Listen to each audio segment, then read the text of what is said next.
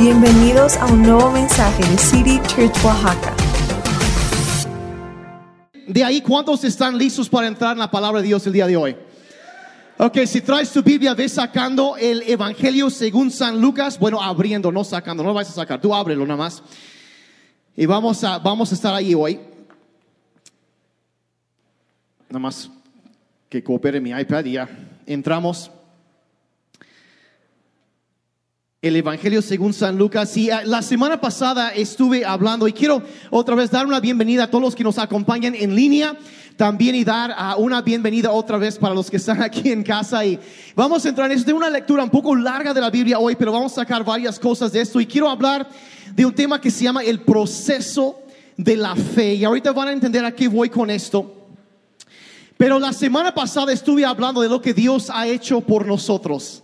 Ah, de lo que significa el hecho de ser parte de la familia de Dios y quienes pueden ser parte de la familia de Dios, ¿verdad? Y lo que Él ha ofrecido, cómo recibirlo. Y hoy quiero hablar y enfocarme un poquito más acerca de ah, no solo lo que Dios ha hecho, sino cómo debemos nosotros responder a la obra de Dios en nuestras vidas. Y vamos a leer un texto, aquí estamos en el, en el libro de, de Lucas capítulo 1 y vamos a leer varios, varios versículos. Voy a empezar el libro en el verso 26 y vamos en adelante desde ahí. Si traes tu Biblia, puedes acompañar. Si no, en el app de la Biblia, como decía Paula, ahorita está toda la información, los pasajes ahí están. Y dice así, esa es la, la, la historia de Navidad. Dice así, a los seis meses, Dios envió al ángel Gabriel a Nazaret, pueblo de Galilea a visitar a una joven virgen comprometida para casarse con un hombre que se llamaba José, descendiente de David. La virgen se llamaba María. Y el ángel se acercó a ella y le dijo, te saludo tú que has recibido el favor de Dios. El Señor está contigo. Y ante estas palabras María se perturbó y se preguntaba qué podría significar este saludo. No tengas miedo, María, Dios te ha concedido su favor, le dijo el ángel. Quedarás encinta y darás a luz un hijo y le pondrás por nombre Jesús. Él será un gran hombre y lo llamarán Hijo del Altísimo Dios el Señor le dará el trono de su padre David y reinará sobre el pueblo de Jacob para siempre y su reinado no tendrá fin. Verso 34. ¿Cómo podrá suceder esto? Le preguntó María al ángel, puesto que soy virgen. El Espíritu Santo vendrá sobre ti y el poder del Altísimo te cubrirá con su sombra. Así que el santo niño que van a ser lo llamarán hijo de Dios. Y también tu parienta Elizabeth va a tener un hijo en su vejez. De hecho, la que decían que era estéril ya está en el sexto mes de embarazo. Porque para Dios no hay nada imposible. Verso 38, aquí tienes la sierva del Señor, contestó María, que Él haga conmigo como me has dicho. Y con esto el ángel la dejó. Ahora vamos al verso 41. Ah, eh, María va a visitar a su, a su prima Elizabeth. Y aquí dice, verso 41, dice, tan pronto como Elizabeth oyó el saludo de María, la criatura saltó en su vientre. Entonces Elizabeth, llena del Espíritu Santo, exclamó, bendita tú entre las mujeres y bendito el hijo que darás a luz. Pero, ¿cómo es esto? Que la madre de mi Señor venga a verme. Te digo que tan pronto como llegó a mis oídos la voz de tu saludo, saltó de alegría la criatura que llevo en el vientre. Dichosa tú que has creído, porque lo que el Señor te ha dicho se cumplirá. Y entonces dijo María, mi alma glorifica al Señor y mi espíritu se regocija en Dios mi Salvador, porque se ha dignado fijarse en su humilde sierva. Y desde ahora me llamarán dichosa todas las generaciones, porque el poderoso ha hecho grandes cosas por mí. Santo es su nombre. Ahora al verso 54.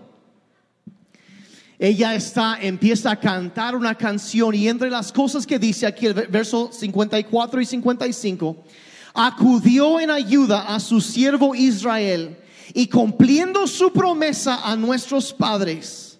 Se acordarán que la semana pasada hablamos que aunque parece que Dios se tarda, Él cumple sus promesas.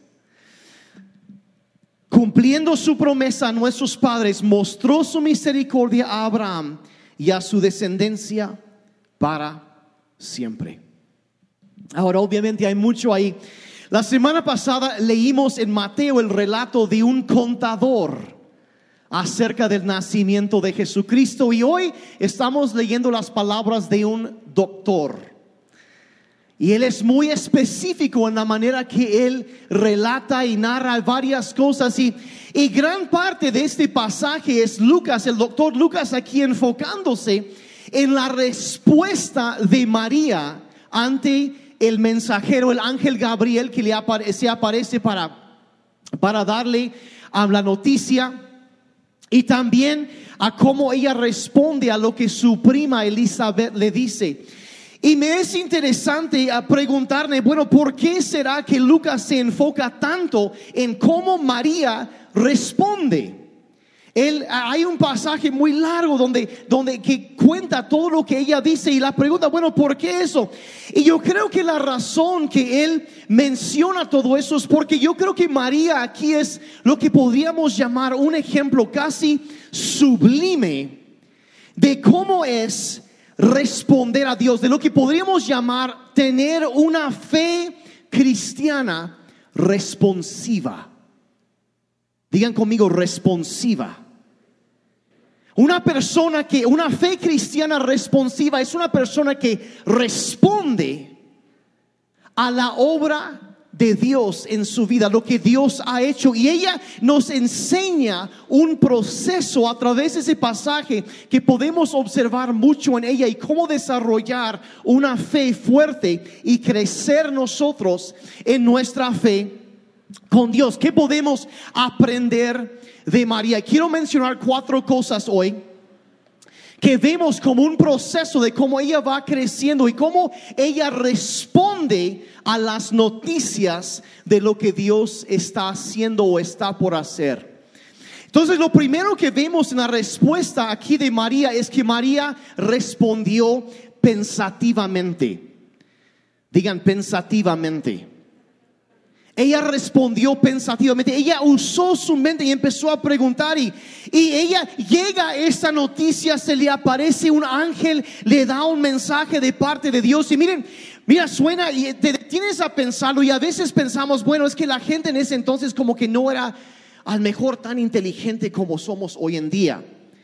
Pero la verdad es que la gente tenía muchísima capacidad intelectual, siempre ha tenido. Hoy en día tenemos más información y a veces menos reflexión. Tenemos una, sobrecarga de información, pero no estamos muy acostumbrados a hacer la labor del pensamiento profundo. Y lo que vemos en la, vida de, María aquí es que ella empieza a pensar y, y si tú examinas, y yo por ejemplo, yo he oído a mucha gente, he hablado con muchas personas un tanto escépticas acerca de las cosas de Dios y, y yo oigo, por ejemplo, dicen cosas como, ah, pues yo soy escéptico, siempre hago muchas preguntas, no soy como la gente religiosa que nada más todo se lo traga y lo cree todo a ciegas. ¿Alguien alguna vez ha oído algún comentario así? Pues el asunto es que aquí ella, nadie le puede acusar a María de tener una fe ciega. Porque lo que ella hace llega, llega, ella no está de que, ay, qué bonito, llegó un ángel, mira, voy a sacar, me voy a sacar un selfie en Instagram para eh, hashtag, me habló un ángel, ¿no? Y, luego eh, eh, lo voy a subir, ay, qué bonito, me apareció un ángel. No, al contrario, se nos dice en el verso 29 que leemos, dice, ante estas palabras, María se perturbó.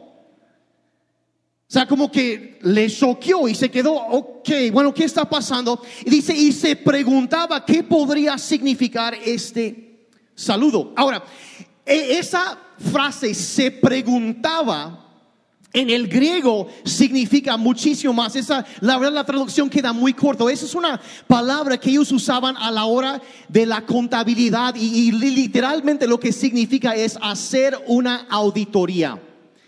Eso es lo que la frase significa. Ella, ella hizo una auditoría. Es, es una palabra de, como digo, de la contabilidad que significa sumar, pesar, examinar y ser intensamente racional intensamente racional y claro que ella estaba perturbada. Se pregunta, bueno, ¿realmente estoy viendo un ángel? ¿O es una alucinación? ¿Qué estará pasando? ¿Qué, qué, qué pasa aquí? ¿Qué es lo que sucede? Y ella no acepta inmediatamente el mensaje, sino que, sino que empieza a preguntar, bueno, ¿cómo será esto? ¿Cómo será esto? Y María nos enseña que que responder en fe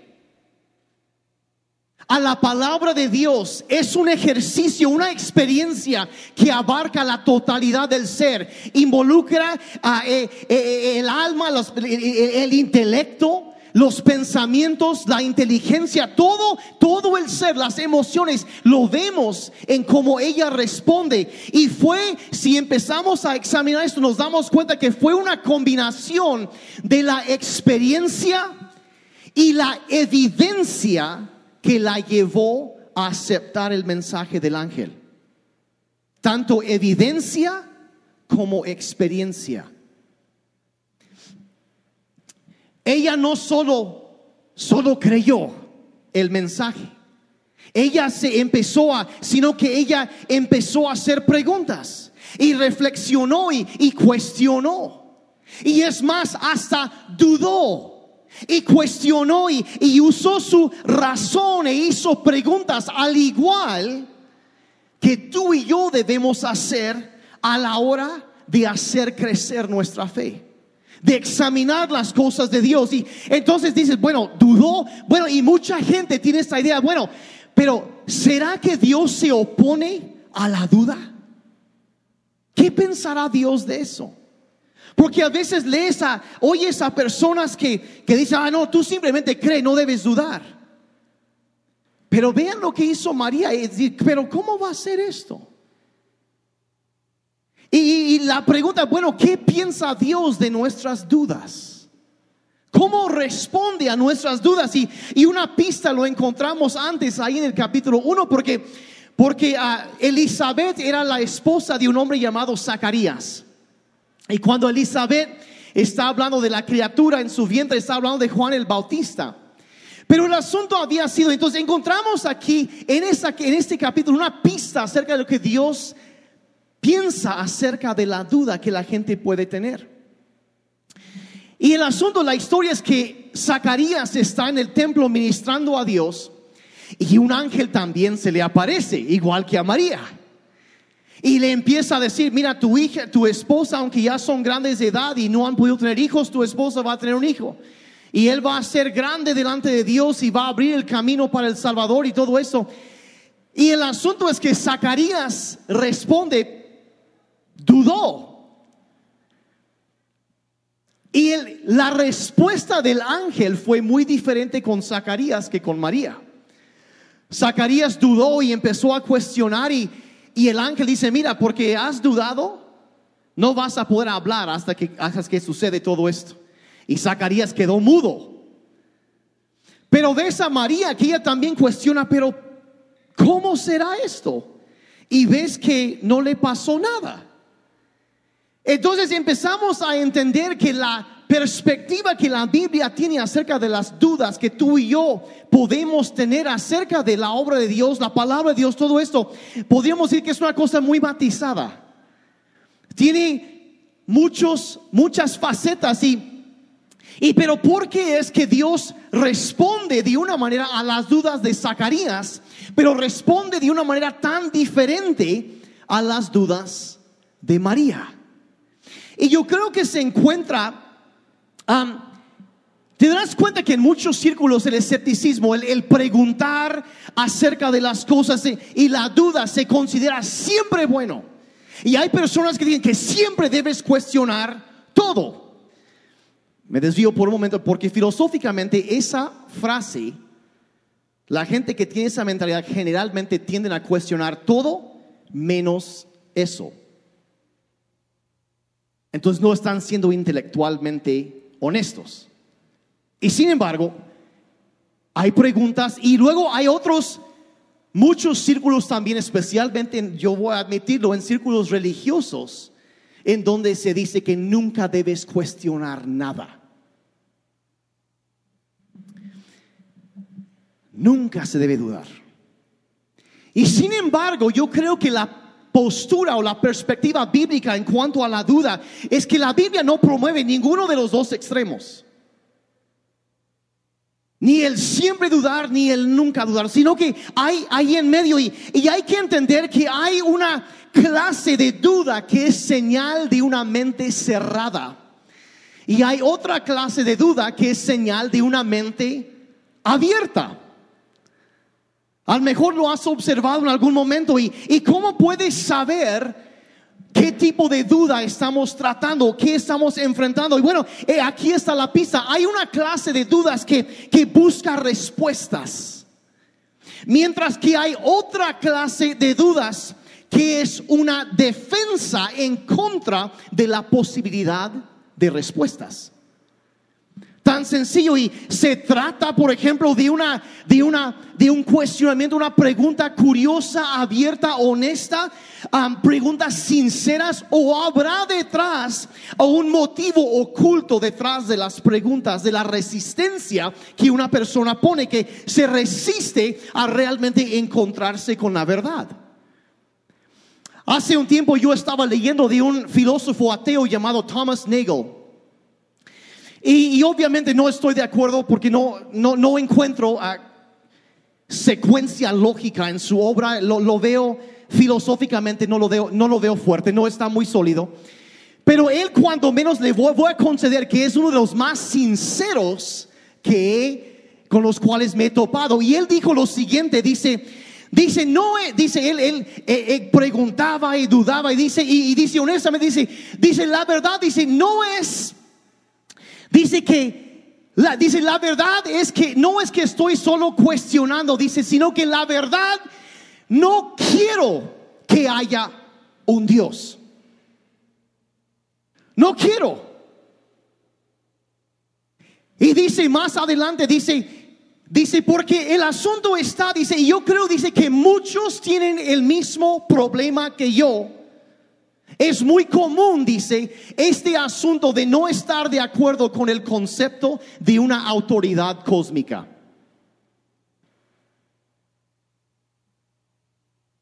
O sea, él está resumiendo diciendo que yo, sí, él busca y él estudia, pero él no quiere encontrarse con la verdad cualquiera que sea. Él no quiere que haya un Dios, no quiere que haya un en sus palabras, una autoridad cósmica, alguien ante quien tendrá un día que responder. Entonces su duda, su escepticismo de, de, esta persona es una cosa que no es de una mente abierta, es de una mente cerrada que no busca la posibilidad de respuestas.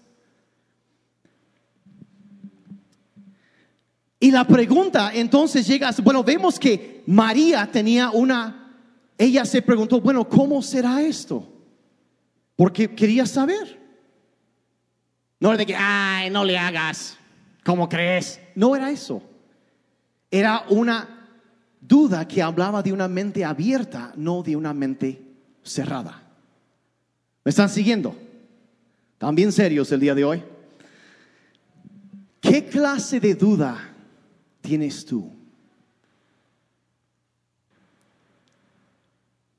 ¿Qué clase de duda tienes tú? ¿Qué es el motivo detrás de las preguntas? Y quiero ah, darte así de, paso, si tú estás, si tienes muchas preguntas acerca de estas cosas. Hay, yo, a mí me gusta leer. Y hay dos libros que yo recomiendo muchísimo que lamentablemente no lo hemos podido conseguir aquí, pero están en línea. El, el, primero que menciono es ese que se llama el problema de Dios. Y habla de los argumentos, de, si la existencia de sufrimiento y todo eso, ¿cómo, cómo, cómo es posible? El problema de Dios está buenísimo. Consíguete una copia, léelo. Y la otra que yo lo tengo en inglés se llama La razón de Dios, de un autor que se llama Tim Keller. Y, si tú quieres ah, una introducción a filosofía cristiana, la base, y quieres ah, echarle fertilizante a tu cerebro y, crecer, es, necesitas empezar por acá. Si tienes una mente y quieres aprender, entonces ve, allá para ver las respuestas. Y te recomiendo mucho esos libros, El problema de Dios y la razón de Dios. Entonces, una mente abierta o una mente cerrada. María tenía una mente abierta y respondió pensando y viendo la evidencia. Le preguntó al ángel, ¿cómo va a ser? Y empezó a... Entonces vemos que ahí fue donde empezó su viaje de fe, el proceso. Ahora de ahí vemos también, número dos, que María no solo respondió pensativamente, María respondió gradualmente. Gradualmente. Y eso a, la noticia, ella respondió primero un poco así y, se fue abriendo poco a poco. y, la fe de María, vemos ese pasaje que se va desarrollando por etapas. Obviamente la fe cristiana involucra la totalidad del ser. Pero empieza y se va desarrollando y muy poca gente avanza hasta un compromiso total inmediatamente. Empiezan examinando las cosas y poco a poco um, van creciendo en su conocimiento, van creciendo en su aceptación y, y, es un proceso. Por eso llamo esta plática el proceso de la fe. Y puede ser, y aquí está la cosa, que no hay un periodo de tiempo definido para llegar y conocer a Jesucristo, para tener fe en Dios. No hay un tiempo definido. Para algunas personas es algo inmediato y muy claro y para otros se tarda mucho. Hay la historia, por ejemplo, hay una, un libro muy famoso en la historia del cristianismo que se llama El progreso del peregrino. A lo mejor algunos han oído de esta obra.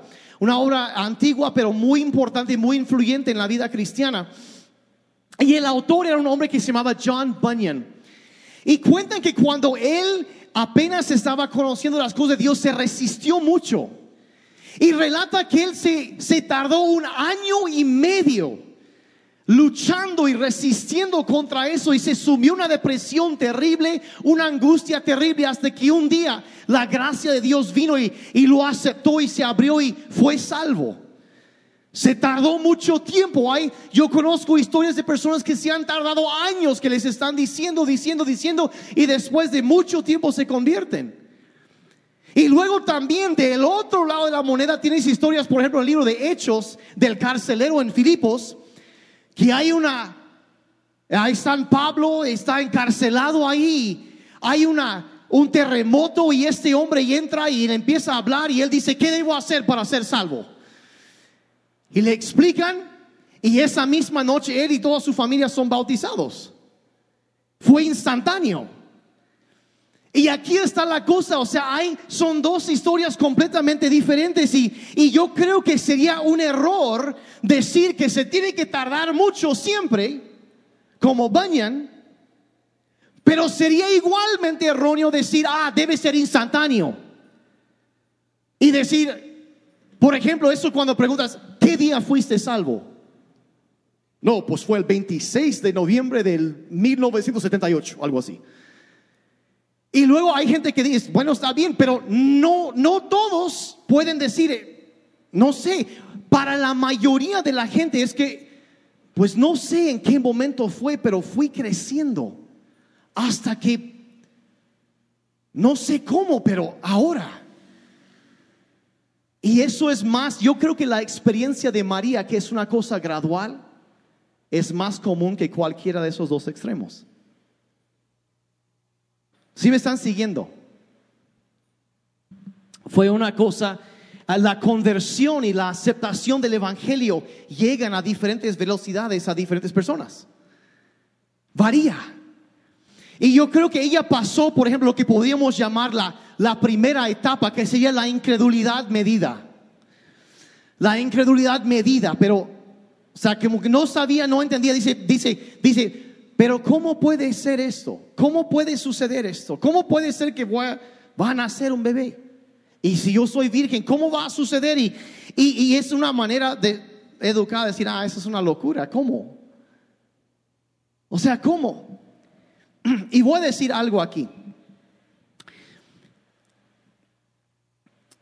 A menos que tú hayas oído el Evangelio y en algún punto no se te hizo bastante difícil de creer, increíble. No estoy seguro que hayas oído bien el Evangelio, porque hay un elemento sobrenatural en el Evangelio. Hay un elemento ahí que sí es, no estoy seguro que realmente hayas entendido el Evangelio. Si no te ha impactado como que, wow, eso está... Eso es difícil. Eso es difícil y, y, María lo encuentra difícil de creer, pero aquí está la cosa, su reacción es mesurada, es medida. Ella no detiene la conversación, pero pide más información. Si ven como ella sigue preguntando y sigue, sigue, entonces ya llega a lo que... Entonces la, la incredulidad medida. A ver cómo y pide saber más. Entonces llega la segunda etapa que podemos llamarlo la aceptación sencilla, donde empieza a aceptar un poquito. Empieza a aceptar, verso 38, ella responde diciendo, aquí tienes a la sierva del Señor. Contestó María que él haga conmigo como me has dicho. Ella aceptó servir a Dios sin conocer todos los detalles. No entendía todo, pero dice, bueno, bueno. Y no, no era de que, ah, pues ya entendí todo, ya le entramos y amo este plan y me emociona ser parte. Era una adolescente soltera. Ella sabía lo que significaba esto. Se iba a casar unos meses más con José y después iban a hacer un bebé, pero la gente iba a empezar a ver, ¿cuándo se casaron? Y a ver, ¿y cuándo nació el bebé? A ver, eh, a ver, espérame. Aquí hay gato encerrado. Aquí sucedió algo. Y la gente hoy iba a decir que ellos se habían adelantado, como por ahí dicen, o que ella le fue infiel a José. Y entonces ella está, bueno, pero aún empieza a aceptar, dice, bueno, no entiendo todo, en ese momento no entiendo todo, pero le voy a entrar, voy a seguir con esto. Y eso puede ser en la, la vida cristiana un paso importante, donde no entiendes todo. No entiendo cómo es que en la Navidad vino Dios para salvarnos, pero bueno, ahí le voy a, voy a, voy a empezar a, a probar esto. Y hay, hay personas que no quieren acercarse a Jesús, a Dios, mientras no todo cuadra en su mente. Pero a veces solo puedes hacer como María hizo. Someterte a Dios y confiar a pesar de los temores y las reservas. Confiar en Dios y es un paso para adelante. Y luego eso lleva a María a la tercera etapa de la fe, ahí que es ejercer la fe desde el corazón. No sé si me puede ayudar con el ventilador aquí, me está empezando a afectar. Gracias. Perdón. Ella, perdón, va a, perdón, va a visitar a su prima, este, María, este, Elizabeth, la madre de Juan el Bautista. Gracias. Y de pronto cuando ella está ahí, todo en su mente como que de pronto como que todo se conecta.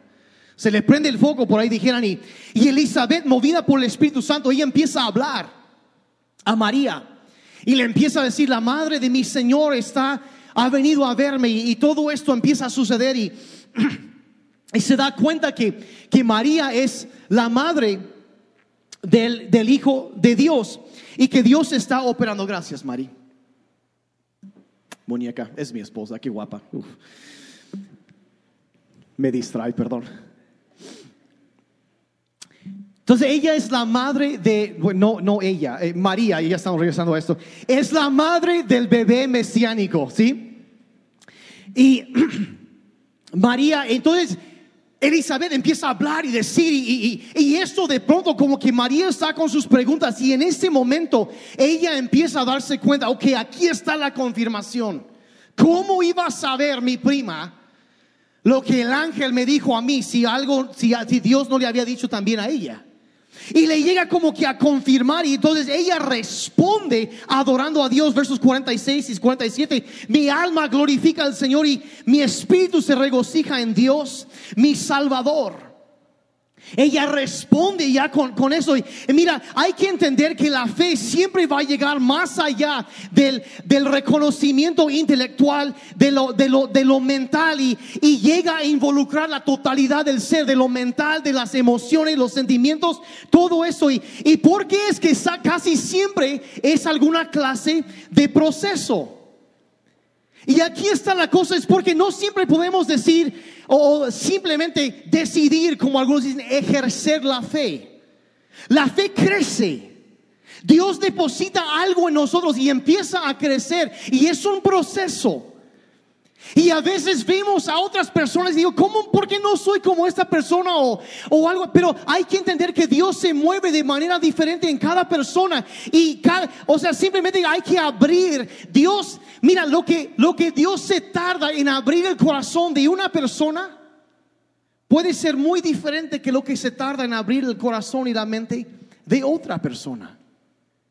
Y la obra de Dios es diferente en cada uno y Él, Él tiene que abrir nuestros corazones, romper los prejuicios que todos tenemos para traernos a fe.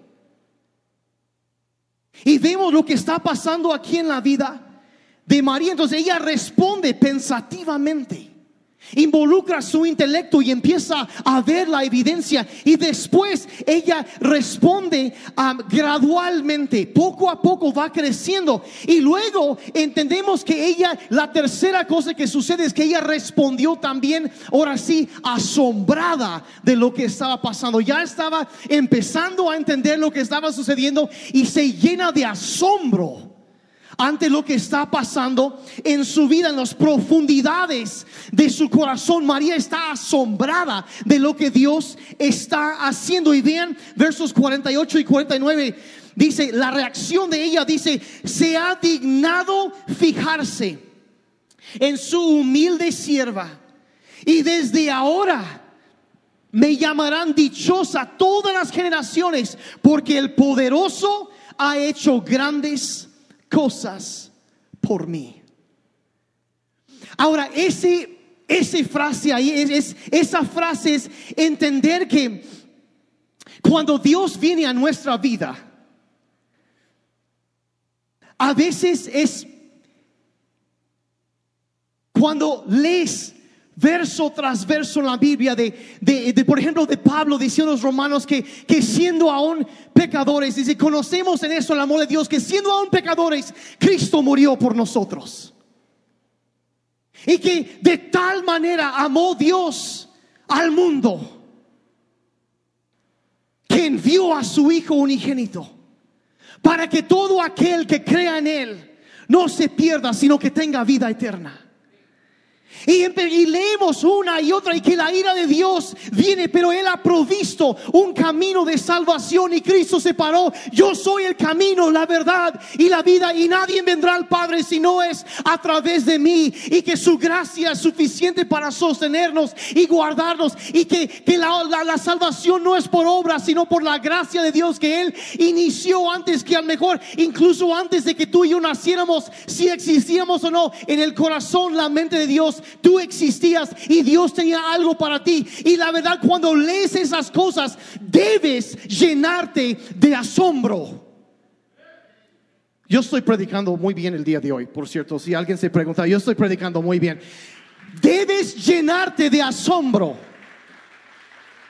Y es más, voy a decir lo siguiente, el momento que pierdes el asombro, algo anda mal. La actitud de ella es, es esto. El poderoso ha hecho grandes cosas para mí. Y si tú eres un cristiano o una cristiana, cuando tú empiezas a entender, empiezas, como María empieza a pesar la evidencia y empiezas a meditar y buscar y, llenar y, gradualmente Dios empieza a transformar tu vida y empieza a responder en fe y un día empieza a llegar esto y, y la verdad, si no hay asombro, algo está mal. ¿Por qué? Porque a veces tenemos la idea de que, ay, me lo gané, no te lo ganaste. Ni tú ni yo merecíamos la gracia de Dios, pero Él es tan bueno que en el momento preciso Él vino a salvarnos. Y la verdad, perdón, voy a salir del tema por un momento, pero tengo que decir esto. Me canso tanto de oír a los grinches que dicen, ay, es que Jesús no nació en Navidad. Y no estén festejando Navidad porque no fue en esa fecha. Dos cosas, ponte detrás de mí, Satanás. Y dos, no, honestamente, probablemente Cristo no nació en esta fecha. Es más, probablemente no, pero voy a decir una cosa. No importa la fecha, porque Cristo vino. Eso es lo importante y eso es lo que celebramos en la Navidad.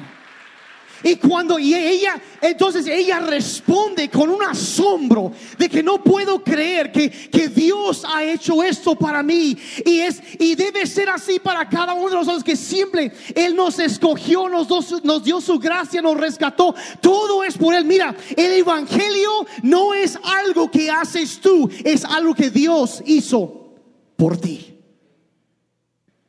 Y un cristiano, una cristiana debe vivir lleno de una, un gozoso asombro. Mira lo que el poderoso ha hecho por mí. Eso es, eso es. Y ella empieza a responder así. No hay que olvidarlo y deberíamos responder como ella, con un gozoso asombro, un gozoso asombro. Y nunca perderlo. Nunca perderlo. Y la cuarta, y con eso ya voy a terminar, es que María entonces responde con una entrega total. Una entrega total, el proceso de la fe que lleva a esto. Una entrega total. Verso 38 otra vez. Aquí tienes la sierva del Señor, contestó María que Él haga conmigo como me has dicho. Que Él haga conmigo como has dicho. Y María nos enseña tanto en esas palabras. Voy a decir la verdad, yo he estudiado varias veces la vida de María y no dejo de asombrarme. Cuando ella dijo, todas las generaciones me llamarán dichosa, no dejo de asombrarme por la esta jovencita. Hay tanto que podemos aprender y, y esta, este, este versículo, esto es como que el, el pináculo, el, donde ella, ella dice, es, esto es donde tanto podemos aprender de ella. Dice, su actitud no es una actitud de que, bueno, pues ya que, ni modos, ya me enjaretaron en esto, pues aquí, pues ya que.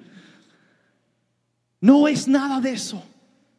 Es, ah, pues no me queda de otro, pues ya, está bien. Su respuesta, si yo no tengo tiempo para entrar en eso, podría hacerlo, pero no los quiero, no quiero dormir a nadie ahorita, así que no lo voy a hacer. Su respuesta de María está basada en conocimiento teológico. Lees todo el capítulo y ves la historia, lo que ella la canción que ella canta, todo eso, que está fundamentada en Dios como nuestro creador y reconociendo que si Él nos hizo, le debemos la totalidad de nuestro ser. Está basada teológicamente en esta cosa y, y aquí está la cosa, te voy a retar a pensar con esto. Si Dios es quien es, Nosotros no tenemos derecho de tratarlo como un consultor o como un asistente personal.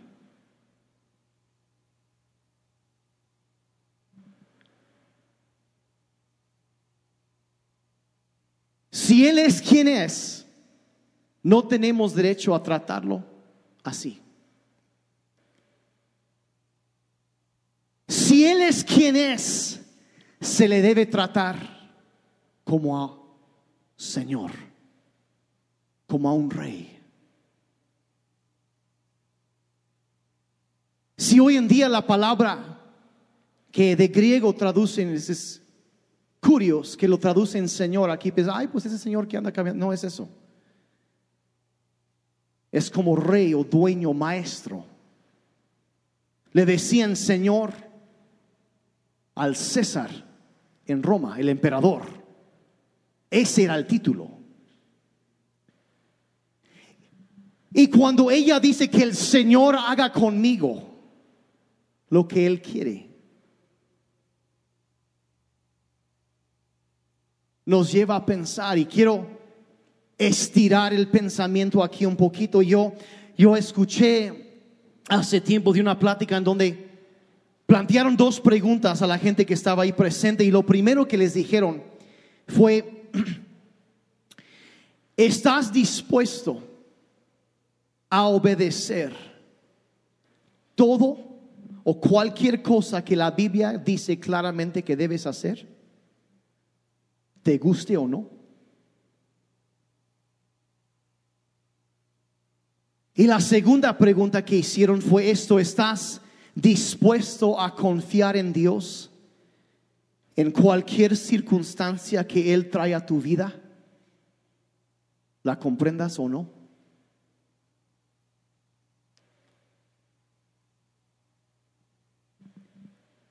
Y luego esta persona siguió hablando y dijo, dice, si no puedes responder a la afirmativa, a ambas preguntas. Puede que crees en Jesús de alguna manera abstracta,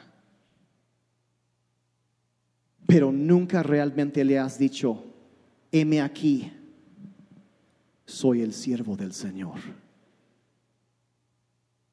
como María.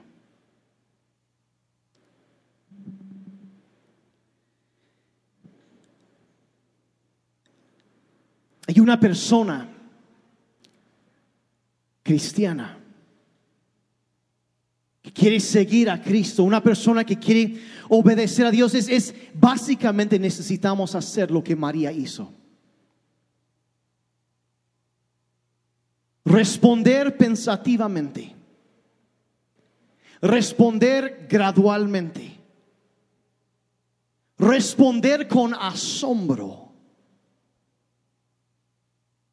Y responder con una entrega total.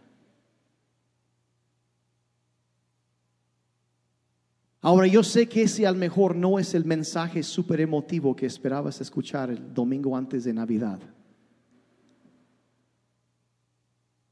Pero cuando te detienes a pensar en lo que Cristo hizo por nosotros, que si Él realmente es quien dice que es, le debemos todo.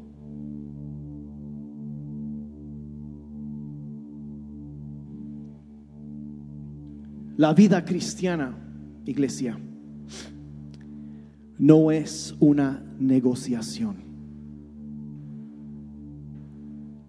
Es una entrega. Es quitar las manos de nuestra propia vida, es reconocer que Él es Dios y por ese simple hecho es digno de nuestro amor, de nuestra adoración y nuestra obediencia.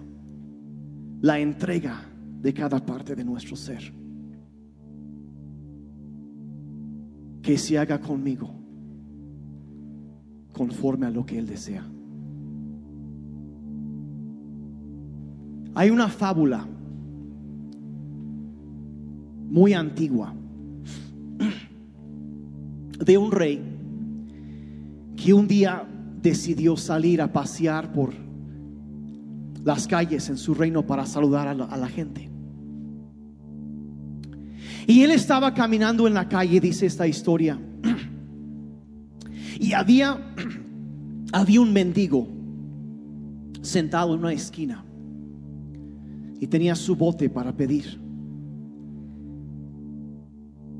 Y cuando él vio que el rey se acercaba, se, se emocionó.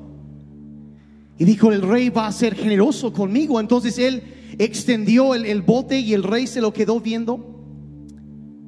Y el rey extendió su mano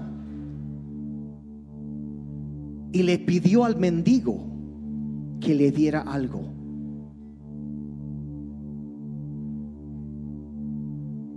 Y el mendigo se quedó atónito. ¿Qué voy a darle al rey? Y pues como que le buscó entre ahí en el bote a ver qué y, y encontró unos granos de arroz. Y sacó tres granos de arroz y las, los puso en la mano del rey. Y el rey lo agradeció y se fue, dejando un mendigo muy confundido detrás de él.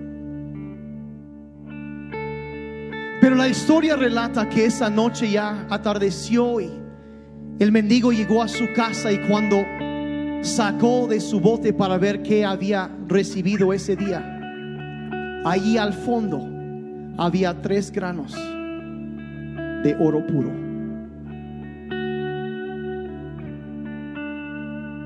Y pensó, oh, si le hubiera entregado todo.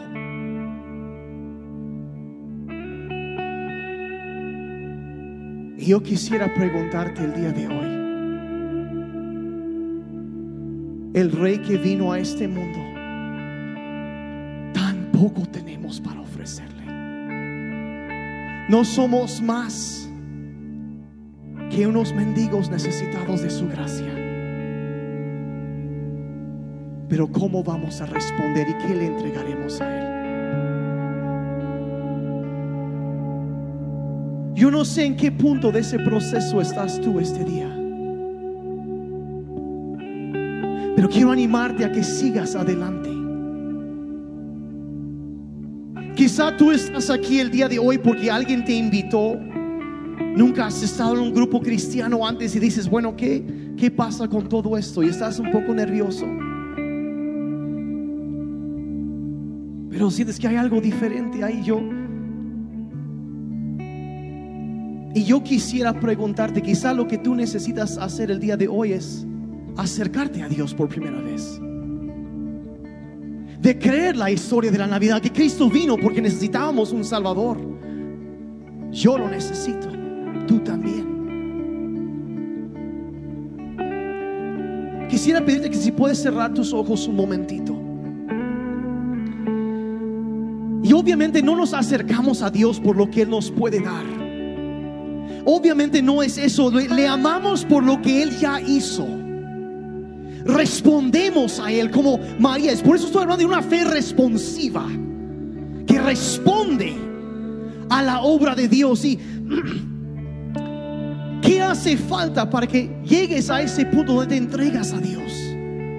que sea lo que Él quiere y en qué punto del proceso está. Quizá estás pensando, reflexionando en todo eso y, y eso está bien.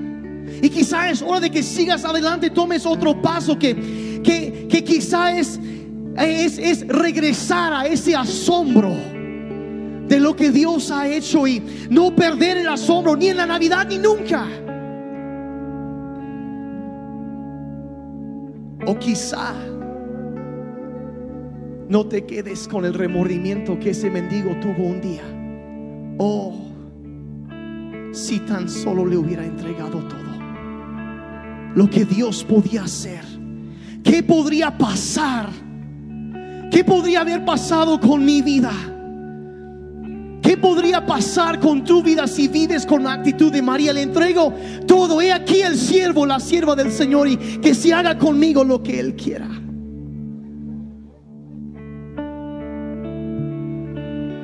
Si nunca has hecho si nunca has empezado ese proceso, ese viaje de conocer, mira, allí y tú dices, yo, yo, yo, quiero empezar, yo quiero conocer a Dios, yo quiero que Él me perdone, que me salve, yo quiero salir de este lugar teniendo la seguridad que en, el, en la eternidad mi vida está en las manos de Dios. En estos días hay personas amadas que se graduaron al cielo. Y aunque hay dolor por un momento en la tierra, hay fiesta en el cielo. ¿Y cómo vamos a responder al rey? Si el rey que vino a nacer en un pesebre, pero ¿cómo vamos a responder? Si tú dices, yo, yo quiero, yo quiero eso, yo quiero empezar. Con los ojos cerrados, yo quisiera, si tú, e, eso eres tú, yo quiero empezar a conocer a Dios. Quisiera que si puedes levantar tu mano un momentito nada más, no más para que te vea. los ojos cerrados, yo no hago esto, gracias. Yo no hago esto para exhibir a nadie. Gracias, gracias, gracias. Yo quiero eso. Yo quiero invitarte aquí en tu lugar que hagas una sencilla oración invitando a Cristo a venir a tu vida. Como nació ese día en Belén, que nazca hoy en ti. Una vida nueva para ti. Gracias. Pueden bajar su mano si gustan. Gracias. Dile ahí en voz. Es más, vamos a todos orar esto juntos. Porque el mejor regalo que podemos recibir en la Navidad es la vida eterna que Dios nos vino a dar. Y eso es lo que tú vas a recibir ahorita al invitar a Cristo a tu vida. Dile ahí en tu lugar, dile Padre Celestial, gracias por venir en la Navidad. Toma mi vida. Soy un pecador y necesito un Salvador. Perdona todos mis pecados. Jesús, sálvame. Creo que tú eres suficiente. Moriste por mí para que yo pudiera vivir para ti. Lléname con tu espíritu. Mi vida te pertenece. Gracias por vida nueva. Puedes tener la mía. En el nombre de Jesús. Amén. Y amén. Podemos darle un aplauso al Señor por la vida, vida nueva, por vida nueva. Pónganse de pie, vamos a alabar a Dios un momento juntos y quiero orar por un momento por, por ti. Padre, yo no sé en qué etapa, en qué momento está cada persona. Pero Señor, queremos. Al mejor no entendemos todo. Yo sé que yo no entiendo todo. Pero como iglesia, nuestra oración, te decimos, enos aquí, Señor, los siervos tuyos. Que se haga con nosotros conforme a tu voluntad. Nos entregamos a ti, Padre, que tu voluntad sea hecha en nuestras vidas. En el nombre de Jesús, en el nombre de Jesús.